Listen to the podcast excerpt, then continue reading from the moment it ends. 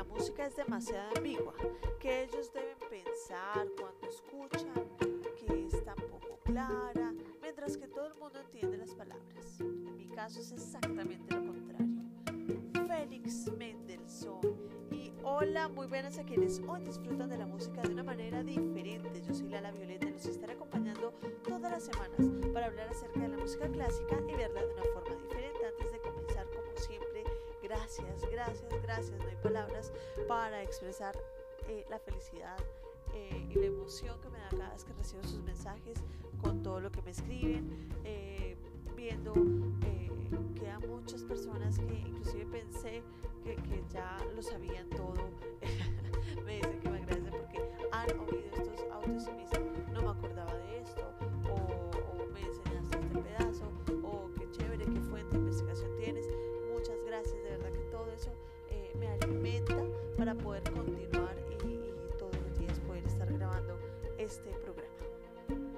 Ahora, si se perdieron algún detalle de este episodio o quieren repetirse algún audio completico porque les gustó, porque lo quieren pasar a sus familiares, recuerden que los pueden encontrar todos, todos esos podcasts en Spotify, Google Podcast, Radio Public, Pocket Casts, Breaker, Overcast, Anchor y por supuesto de lunes a viernes a las 4 y media de la tarde pueden disfrutar de Historia de la Música Clásica por Lara Violeta en emisora Mariana en el día 1400 AM en Colombia y en Turing como emisora Mariana.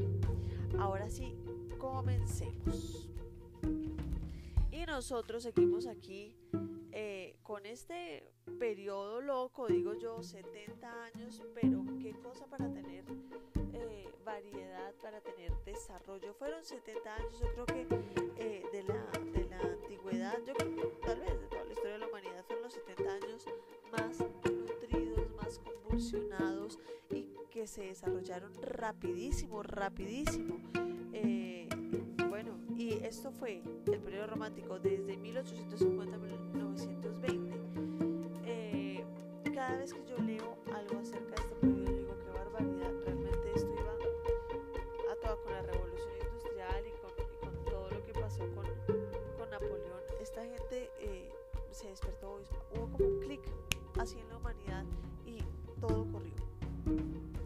Pero acordemos que el periodo romántico recibe el nombre por los romances medievales, que la forma de composición cambió antes, eh, bueno, cuando empezó el periodo romántico, porque antes solo se, se escribía a Dios era una música más sacra, más, más espiritual. Aquí la cosa empezó a ser más visceral.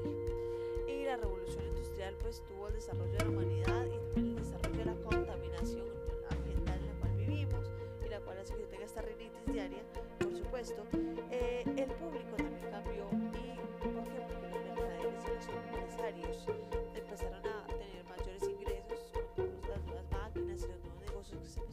Desarrollar.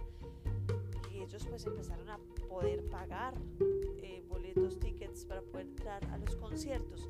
Y las salas de conciertos pues ya empezaron a volverse las salas de la casa porque pues ya tenían eh, cómo comprarse un piano y poder pagarle al músico. Decirle venga a mi casa, no te rey, yo le pago aquí, le invito además a almorzar aparte de todo lo trato como un rey. Y el músico iba con uno, dos, tres músicos. Y eso hizo que también hubiera eh, acceso en ese momento a más violas, violas, violas, muchas violas. Y la gente empezó a estudiar instrumentos y ponía a sus hijos a estudiar música. Y esto hizo que se desarrollara eh, las escuelas de música. Y también que la mujer empezara a tener un, un rol mucho más protagónico dentro de la música, como ya les había contado que fue el caso de Clara Schumann, eh, que pues pudo hacer una gran carrera de concertista y desde chiquita pues ya era una dura. Y grandes compositores como Czerny, Kramer y Clementi eh, escribieron métodos especiales para piano para desarrollar esa técnica y ya para avanzados y profesionales eh, que ya tocan piano a otro nivel, eh, pues estaba Chopin y Liszt en la misma onda escribiéndole cosas para que la mano se desarrollara. Con gran demanda, así de chinos estudiando por todo lado, pues abrieron los conservatorios y eh, los conservatorios de música en Europa eh, no, no había, o sea, ahí fue donde se abrieron. Ya existían los de Italia, pero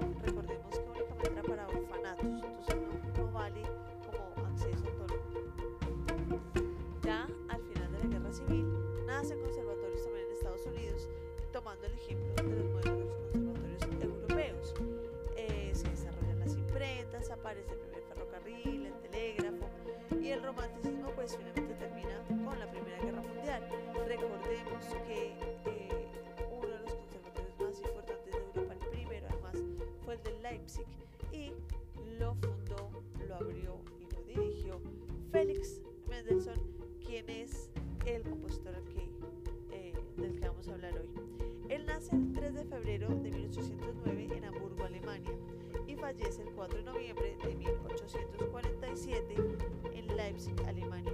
Estos últimos compositores han tenido una vida corta, eh, pero pues sustanciosa, pero corta. Este man casi se queda sin nombre. Jacob Ludwig Felix Mendelssohn Bartoli. Y con cariño le decimos Felix Mendelssohn, así con amor. Bueno, él nace en una familia acomodada de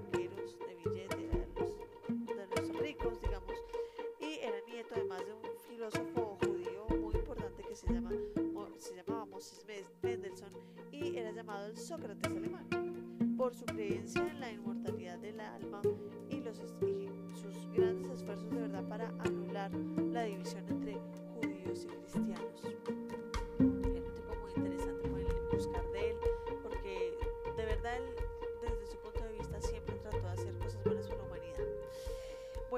los Mendelssohn pues se convirtieron al protestantismo cuando Félix Mendelssohn tenía siete, como les digo eran judíos. Al vivir en un ambiente de privilegios, eh, se puso al niño en la mejor academia de piano, estudió viola, cosa que es maravilloso, y teoría musical. Se presentó delante del público por primera vez a los 10 años. A los 12 ya empezó a componer. En 1829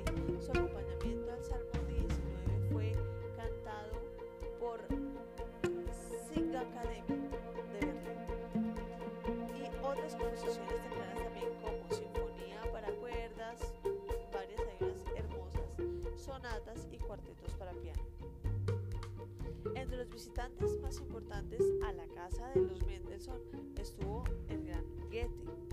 Y Goethe pues era un viejito ahí de 72, un ancianito, y el chino tenía 12 en ese momento, pero se hicieron grandes amigos. Ustedes se imaginarán el nivel intelectual que tenía Félix Mendelssohn a los 12 años para tener de qué hablar con Goethe y volverse amigo de Goethe además. Bueno, después de estudiar eh, Shakespeare en Alemania, en alemán, perdón, Mendelssohn ya escribe El sueño de una noche de verano a los 17 años. Esta obra es muy, muy, muy importante porque es la famosa marcha de la novia cuando se casa. La para papá, para papá, para papá.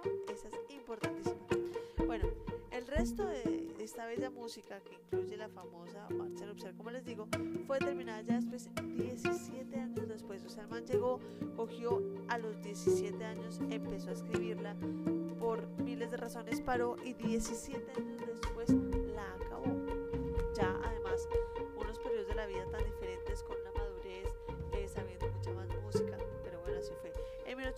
1829 dirigió La Pasión según San Mateo de Juan Sebastián Bach, que es Señora Obras, también se las recomiendo para que la oigan.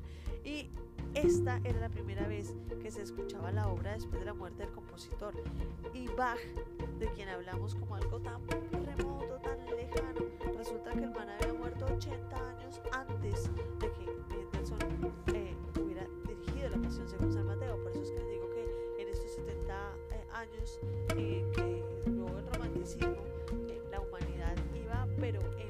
y los de, el desarrollo eh, de toda la humanidad era súper, súper acelerado. Esto además hacía eh, pues que la, la, música es el reflejo de lo que pasa históricamente siempre. ¿sí? Entonces si uno oye música vacía, hueca, plástica, sin mensaje, eh, completamente sexual, no voy a decir de qué género hablo, pero la cosa es que ahí se está viendo en lo que está la humanidad.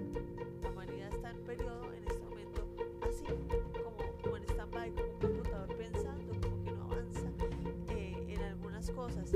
Eh, entonces, bueno, la música es el reflejo de lo que pasa históricamente siempre. Bueno, este año que fue el año, ya les digo, 1829, Mendelssohn realizó el primero de 10 viajes a Inglaterra. Allá dirigió eh, el estreno del concierto Emperador de Beethoven y era estreno en ese país. También Escocia y se inspiró para escribir Las Hébridas y la Gruta de Fingal. Son obras importantes de él.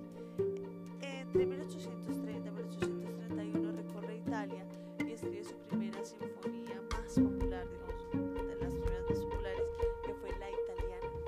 Esa es importantísima dentro del repertorio orquestal, también deben oírla. En 1831 ya regresa a París, en 1832 y 33 regresa otra vez a Londres. Él se la pasaba viajando de un lado a otro entre París y Londres. Después de esto, ya cuando está en Londres, acepta la dirección de eh, Düsseldorf y eh, 1833 a 1835 fue eso. Y ya después se concentra en los oratorios de Händel, lo que lo llevan a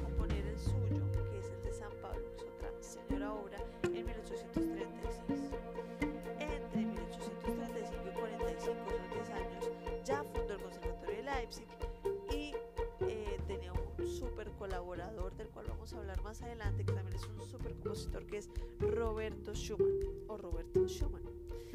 Y este conservatorio fue el más importante de Alemania y como ya lo he dicho en otros programas desde que empezamos a ver el romanticismo, fue el ejemplo y el modelo para todo el desarrollo de los conservatorios a nivel mundial hasta la actualidad. Él se casa ya después con la hija de un clérigo protestante francés y fue padre de cinco hijos. Sin embargo, pues eso no le impidió eh, descuidar a sus alumnos ni componer. Lo hacía en vacaciones y trabajaba juiciosamente en su horario de trabajo. Algunas veces no se sentía cómodo cuando en algunas ocasiones el rey eh, le pedía eh, utilizar sus servicios o pedir sus servicios como compositor y como maestro de coro en Berlín.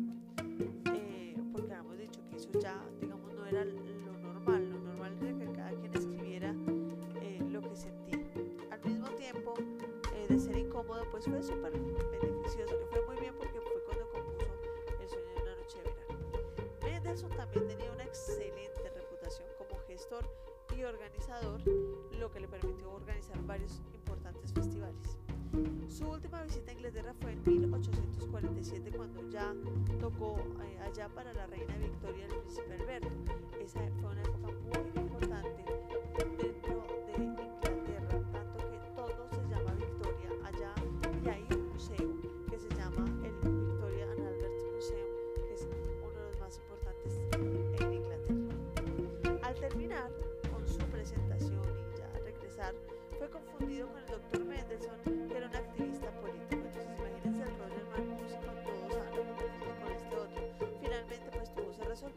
y lo soltaron. Pero todo ese periodo pasó algo tenaz porque fue, eh, fue liberado y cuando se liberó supo que la hermana había muerto. La hermana eh, se llamaba Fanny y tocaba piano y también era compositora. Eso más el exceso de trabajo ya lo llevó a un shock nervioso terrible que desen- desencadenó pues en difíciles episodios eh, sucesivos, episodios de salud además, eh, no solo de, de depresión y, y de ansiedad, Mendelssohn era un músico dotado, era un genio, grande y virtuoso, pianista, eh, con una memoria brutal, excelente, era, un duro, era director y pedagogo del cual inspiraba y se inspiraron. Era escritor también, por eso fue tan amigo de Goethe. Eh, era muy, muy culto y también tenía una cualidad que era muy generoso con otros músicos en conocimiento,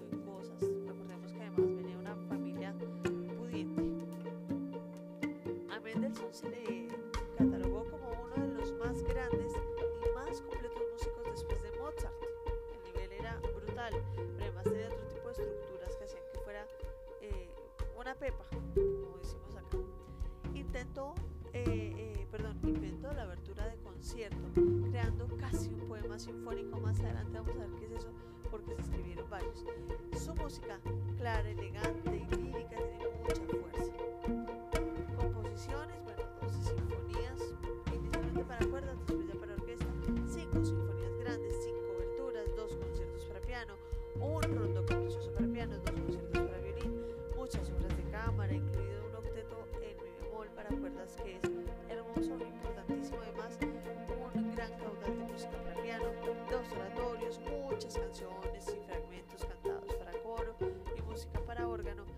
sonatas, tres periodos y fugas y nada para viola. Qué desilusión, cuando llegué a este momento casi me muero. Eh, siendo violista además y no escribió nada para viola. Bueno, muy bien, hasta aquí este capítulo del increíble viaje que realizamos por la música clásica. En la descripción del podcast encuentran mis redes sociales. Sin embargo, se las voy a decir acá. Recuerden que es arroba lala violeta con doble T E P de eventos Instagram, Twitter y Facebook de esa manera.